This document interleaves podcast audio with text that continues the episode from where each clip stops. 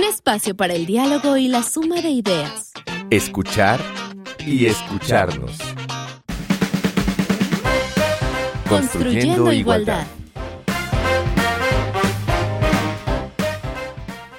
Bienvenidas, bienvenidos, bienvenides. Estamos construyendo igualdad como cada semana y esto es escuchar y escucharnos. Nuestro tema de hoy es la amistad entre hombres y mujeres. ¿Cuántas cosas se han hablado y se hablan al respecto? Que si no existe, que si es un engaño, que si los hombres no saben tener amigas, que si la friendzone, cuántas cosas. Vamos a platicar hoy con el doctor Ali Siles. Ali, qué bueno que nos acompañas. Hola Amalia, muchas gracias. Un gusto como siempre estar acá en escuchar y escucharnos para platicar sobre, ahora sobre este tema también bastante interesante como siempre. Vamos a ver qué misterios hay en la amistad entre hombres y mujeres. Ali, ¿quién es Ali Siles? Recuérdanos. Bueno, yo soy sociólogo, soy investigador en el Centro de Investigaciones y Estudios de Género de la UNAM. Trabajo sobre todo temas que tienen que ver con hombres y con masculinidad o con masculinidades en plural y también mucho sobre temas de vida personal, vida cotidiana y por eso creo que el tema además de hoy está muy, muy en mi canal. Pero bueno, digamos, eso es lo que hago y eso es a lo que me dedico y ojalá que pueda decir algo interesante sobre esto. Pues yo creo que sí, Ali, siempre, siempre recurrimos a ti y bueno, esta temporada también estamos justamente hablando un poco más de vida y conceptos cotidianos. Entonces, muchísimas gracias que nos acompañas. Y pues bueno, hoy nos pusimos poéticas, entonces vamos a, comenzar con una introducción, vamos a escuchar poesía, Mario Benedetti.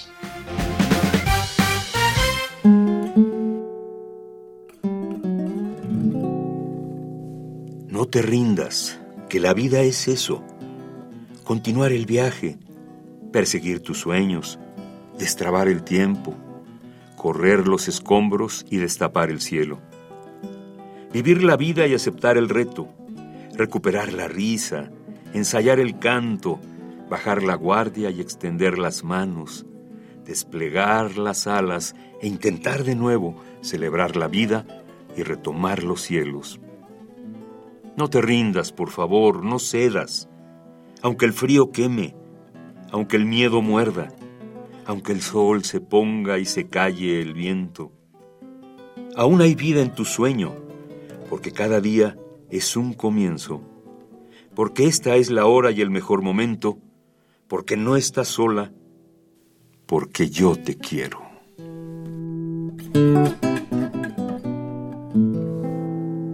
Fragmento del poema No te rindas, de Mario Benedetti.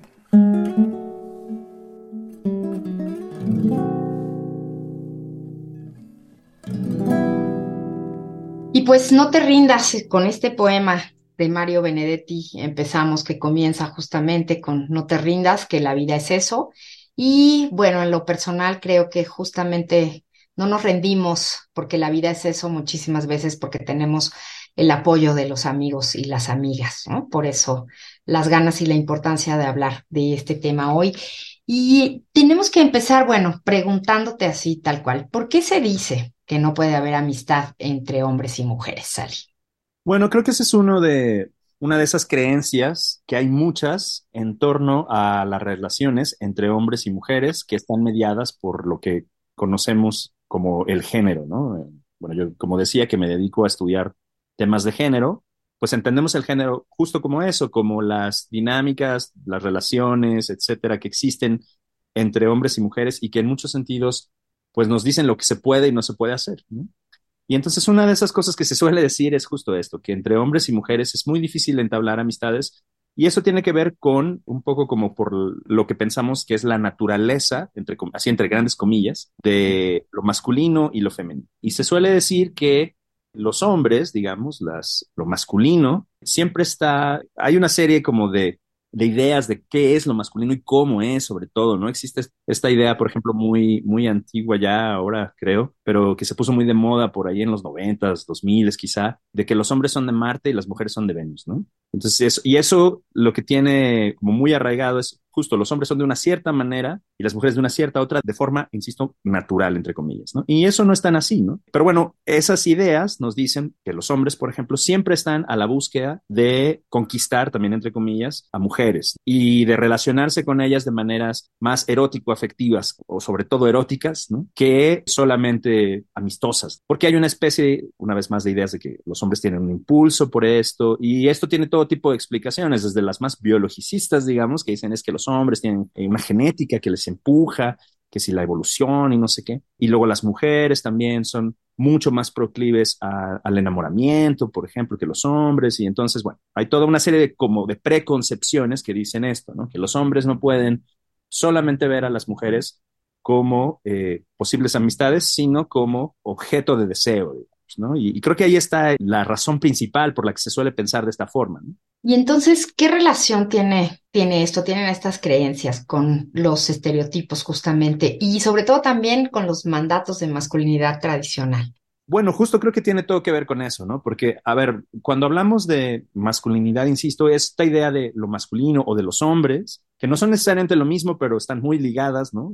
los hombres son quienes, o somos quienes principalmente portamos y desarrollamos y eh, de alguna manera desplegamos la masculinidad. Se suele pensar esto, que hay una forma de de que todos los hombres son, digamos, y hay una serie también de ideas, de expectativas generalizadas culturalmente, socialmente, de qué tienen que hacer los hombres y qué no tienen que hacer, y qué pueden también hacer y no pueden hacer. Y estas expectativas están tan consolidadas, digamos, que no solamente están fuera de nosotros como varones, sino también en nuestro interior. Es decir, nosotros también las tenemos de nosotros mismos, ¿no? Y una de esas es, es esta justo, ¿no? Así como decía, que los hombres estamos siempre como en busca y es, es importante para los hombres para reafirmar esa masculinidad o para sentir que esa masculinidad está en su lugar y está saludable, por decirlo de alguna forma, y está funcionando correctamente, está esta cosa de relacionarse con mujeres, ¿no? En términos, como decía hace un momento, sobre todo erótico-afectivos, ¿no? Y bueno, es, es, la clásica idea de mientras más mujeres uno logre como conquistar a las que más logre ligar, vamos a decirlo así también, entre comillas, pues más, más masculino también se piensa, ¿no?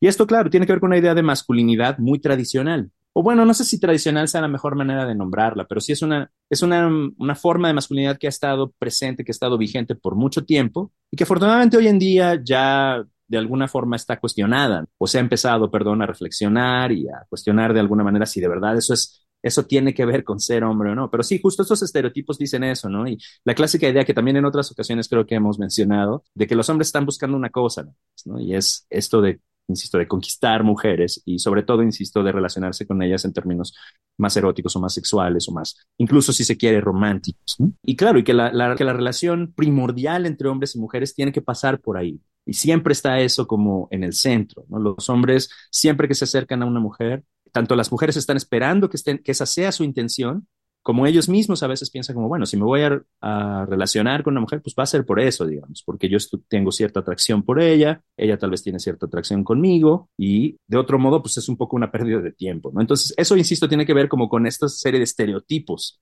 que son eso, son construcciones que se han ido dando socialmente, culturalmente, que se refuerzan a través de representaciones mediáticas, por ejemplo, ¿no? Lo que vemos en las películas, lo que vemos en las telenovelas, lo que escuchamos en las canciones y en la música popular y un montón de otros medios culturales o productos culturales, ¿no? Entonces, esa es una, es como una narrativa, digamos, que ya está muy bien establecida, que de alguna forma introyectamos, ¿no?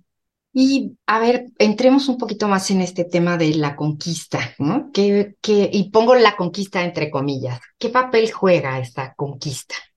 Bueno, claro, e, eso es, está un poco como en el centro de toda esta dinámica relacional, ¿no? O sea, por ejemplo, la idea de que los hombres son un, un agente o un sujeto activo y las mujeres y los cuerpos femeninos o feminizados, de alguna forma, son, digamos, espacios o sujetos pasivos, ¿no? Que están a la espera justo de ser conquistadas. Como la, analogía de la conquista es muy elocuente en ese sentido, porque es como si fuese tal cual un territorio, ¿no? Y habla justo de esta idea de lo masculino como, como lo activo y lo femenino como lo pasivo, ¿no?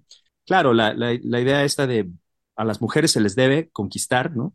Porque de partida ellas no están necesariamente como dispuestas a, a relacionarse con los varones, por ejemplo, pero a través de una serie de acciones ¿no? que los hombres pueden hacer, pues pueden ganar esa, esa voluntad de las mujeres. ¿no? Un poco esa es la idea de la, de la de la conquista. ¿no? Pero bueno, es una idea, insisto, que está muy basada en, en, esto, ¿no? En pensar a las mujeres como sujetos muy pasivos, solo a la espera, ¿no? Sin, se les, de alguna manera les, las, les quita mucha agencia, ¿no? Las hace parecer como personas sin, sin deseo, por ejemplo, sin emoción o sin mucha emoción, sino solo devoción hacia los varones, ¿no? Que se puede despertar y se puede ganar, digamos, desde la parte de los varones. Y entonces a los hombres les da esta idea también de, bueno, tienen que ser ellos los activos, demás, los que se les avientan a las, a las mujeres y las conquistan. Y si las mujeres se resisten, bueno, ellos insisten un poco más y finalmente lo logran, digamos. Y si no lo hacen, esto, o sea, si no logran conquistar a las mujeres también, esto puede llegar a ser en detrimento también de su, de su propia masculinidad y puede hacerles sentir pues que no están haciendo lo que tendrían que hacer naturalmente como varones, ¿no? Ahora, evidentemente esto es, esto es como la generalidad, ¿no? Y por eso hablábamos hace un rato de estereotipos, de, de ideas preconcebidas de cómo debiera ser, ¿no? Pero por supuesto, en la vida real, digamos, y en el día a día, pues las dinámicas son mucho más complejas y mucho más variadas que eso, ¿no?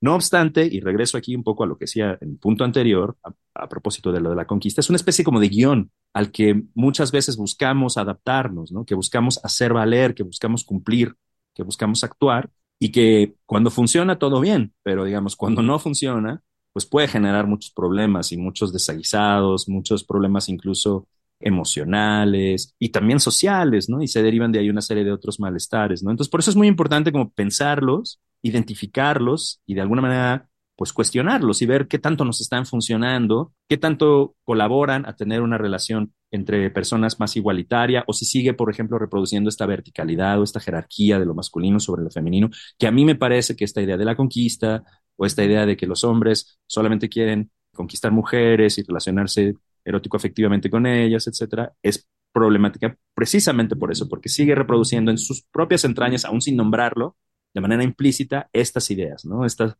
esta jerarquía, esta desigualdad, etcétera, etcétera. Porque justamente si los hombres ven a las mujeres como objeto de deseo, no las están viendo como iguales, ¿no? No como personas con decisión, con pensamientos propios. Exacto, ¿no? O sea, digamos, favorece más esta otra idea de ser el, territorio a conquistar y de alguna forma, de manera, insisto, implícitas, incluso sin darse cuenta uno, se está reproduciendo esta lógica, ¿no? Precisamente de no pensar en otra persona como, como justo como eso, como un agente, como un sujeto completo, ¿no? Que tiene ideas, que tiene pensamientos, que tiene deseos, que tiene necesidades de todo tipo, ¿no? Igual que yo. ¿Y qué te parece, Ali, si hacemos nuestra pausa musical en este momento? Me parece muy bien. Mira, elegimos hoy una canción que se llama Amiga Mía de Alejandro Sanz.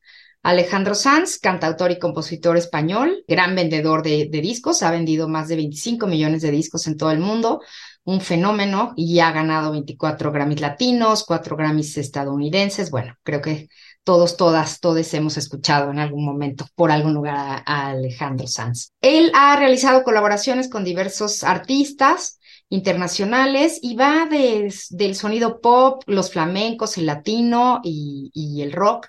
Él pasa por todos los ritmos. Esta canción, amiga mía, él la escribió inspirado en su amiga Irene Chamorro, que estaba enamorada, muy enamorada de otra persona y hasta el momento, aún después de que escribió la canción y tal vez exhibió de alguna cariñosa manera, ¿no? La relación de su amiga con esta persona en ese momento, les podemos decir que ahora la amistad continúa y básicamente se vuelve un canto a la amistad esta canción. Amiga mía de Alejandro Sanz.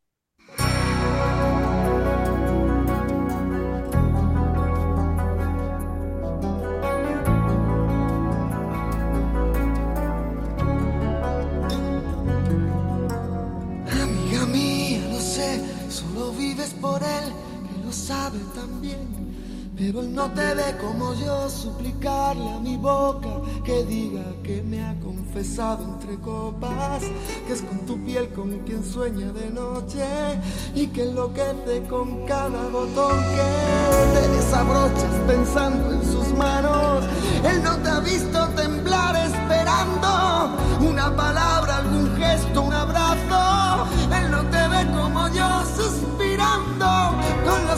abiertos de par en par, escucharme nombrarle.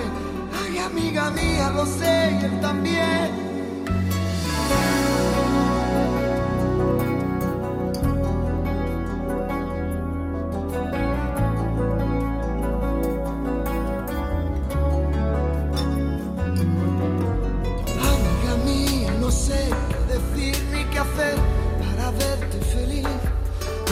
Pudiera mandar en el alma y la libertad que es lo que a él le hace falta. Llenarte los bolsillos de guerras ganadas, de sueños e ilusiones renovadas. Yo quiero regalarte una poesía. Tú piensas que estoy dando las noticias. Amiga mía, ojalá algún día, escuchando mi canción, de pronto entiendas que lo que nunca quise fue contar tu historia, pudiera resultar conmovedora, pero perdona, amiga mía, no es inteligencia ni sabiduría. Esta es mi manera de decir las cosas, no es que sea mi trabajo, es que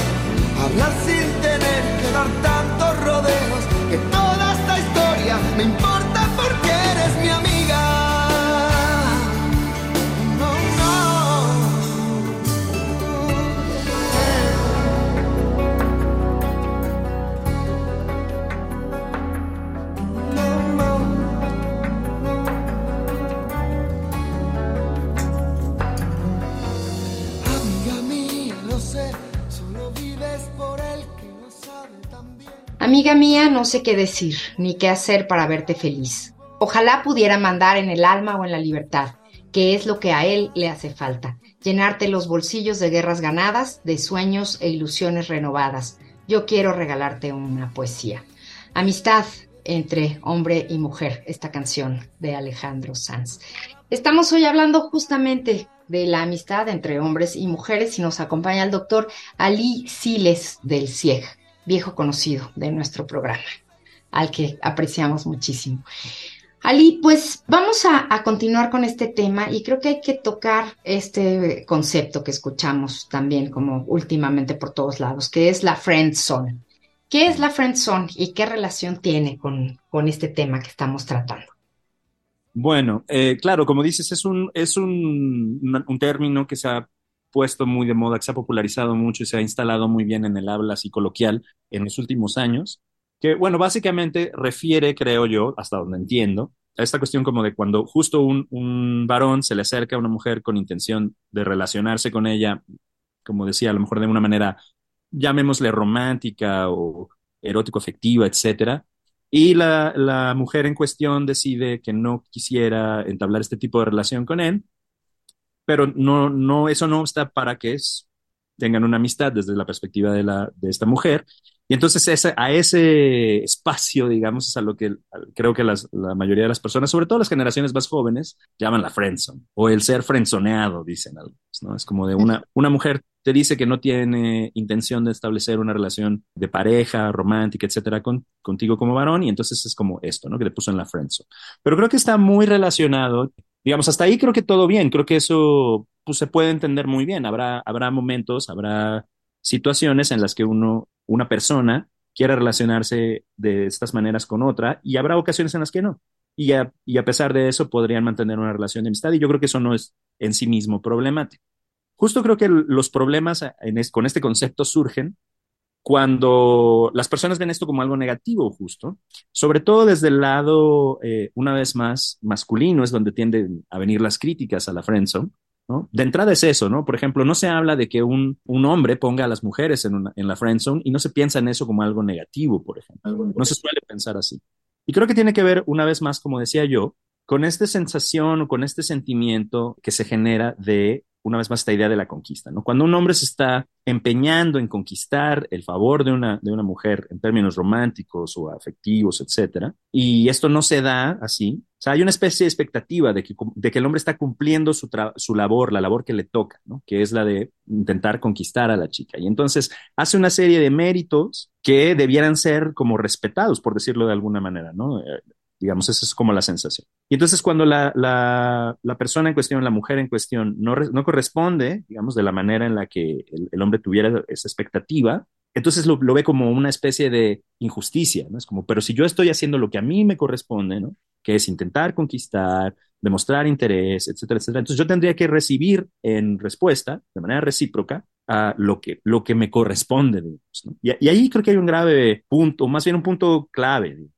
Y sí me parece un poco grave, ¿no? Que es muchos varones, y en términos generales, ¿no? Como decía, existe esta idea todavía entre muchos varones de esto, de que es una cosa nada más casi casi que de hacer méritos, ¿no? Porque otra vez, la idea de lo masculino debe de alguna forma y bajo a través de alguna ruta, etcétera, acceder a lo femenino de esta forma.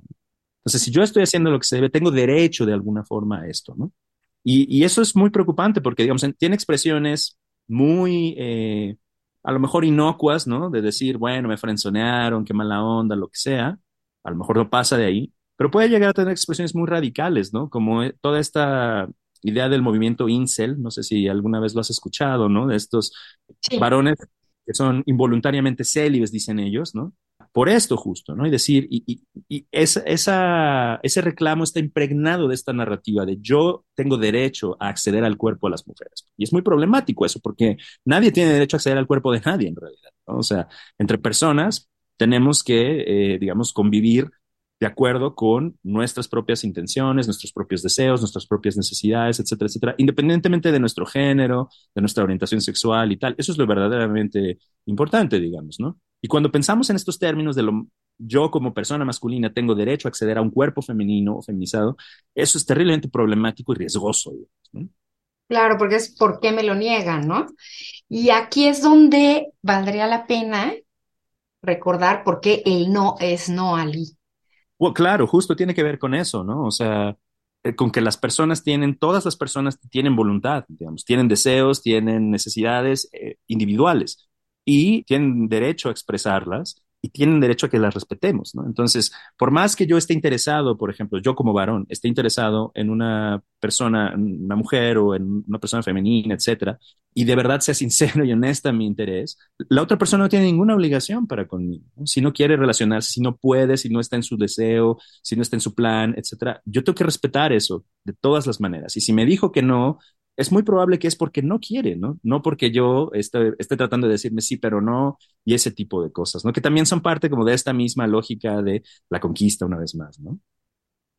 Y entonces, Ali, bueno, ya para terminar nuestro, nuestro programa, creo que valdría la pena hablar de cómo se construye la amistad entre mujeres y hombres. ¿Qué dices tú? Bueno, la amistad es un, es, eh, tiene muchas formas, digamos, ¿no? Y a, a, lo mejor una definición de amistad es difícil de plantear, pero generalmente lo que entendemos hoy día como, como una amistad tiene que ver con una serie de valores, ¿no? Como la lealtad, eh, la solidaridad, el apoyo, el interés mutuo, etcétera, etcétera. Y yo creo que esas, estos valores, digamos, se pueden dar bien entre personas de cualquier género, digamos, siempre que ellas, toda esta serie de valores o esta serie de ideas estén en el centro. Yo creo que es muy, muy posible, yo conozco muchos ejemplos, incluso en mi propia vida, pero fuera, para no usarme yo como ejemplo, digamos, fuera de mí, de personas que entablan relaciones entre varones y mujeres, digamos, ¿no?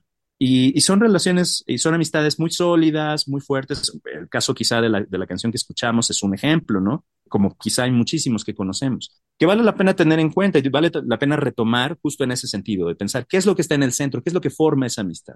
Y creo que tiene que ver con eso, con reconocer a las personas, como decías tú hace un momento, como iguales, como pares, como personas con deseos, con necesidades, con capacidades, con virtudes, con talentos específicos propios y que son valiosas por sí mismas, ¿no? Como personas. Y cuando ponemos eso al centro, creo que es mucho más fácil darle la vuelta a esta idea de si, ah, bueno, como yo soy hombre, entonces tengo que construir mi deseo en torno a cuerpos femeninos y como esta persona otra es un cuerpo femenino, entonces tengo que eh, accionar en ese sentido.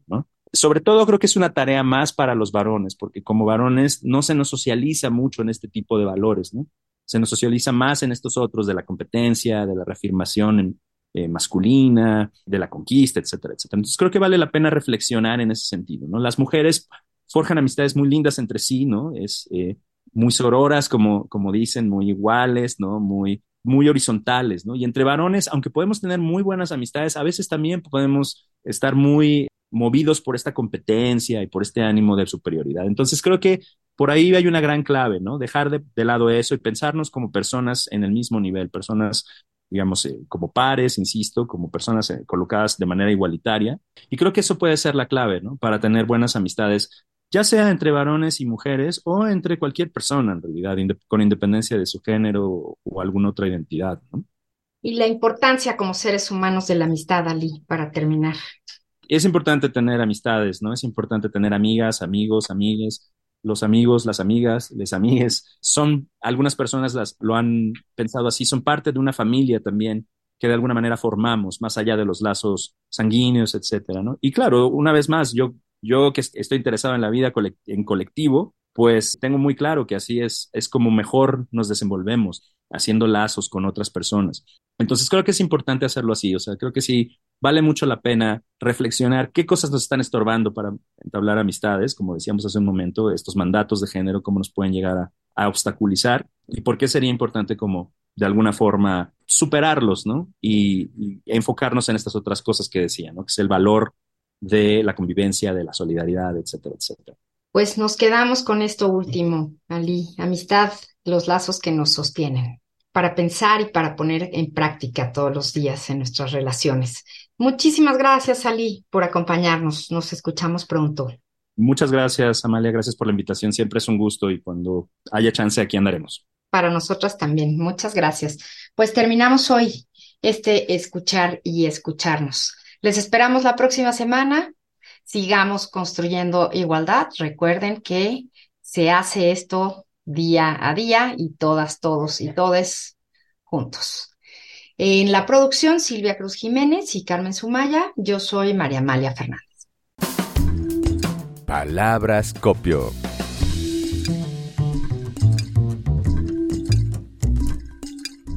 Estereotipo son las preconcepciones, generalmente negativas y con frecuencia formuladas inconscientemente, acerca de los atributos, características o roles asignados a las personas por el simple hecho de pertenecer a un grupo en particular, sin considerar sus habilidades, necesidades, deseos y circunstancias individuales. Concepto tomado del Glosario de la Diversidad Sexual, de Género y Características Sexuales. Consejo Nacional para Prevenir la Discriminación. CONAPRED 2016. Un espacio para el diálogo y la suma de ideas. Escuchar y escucharnos. Construyendo, igualdad una producción de Radio UNAM.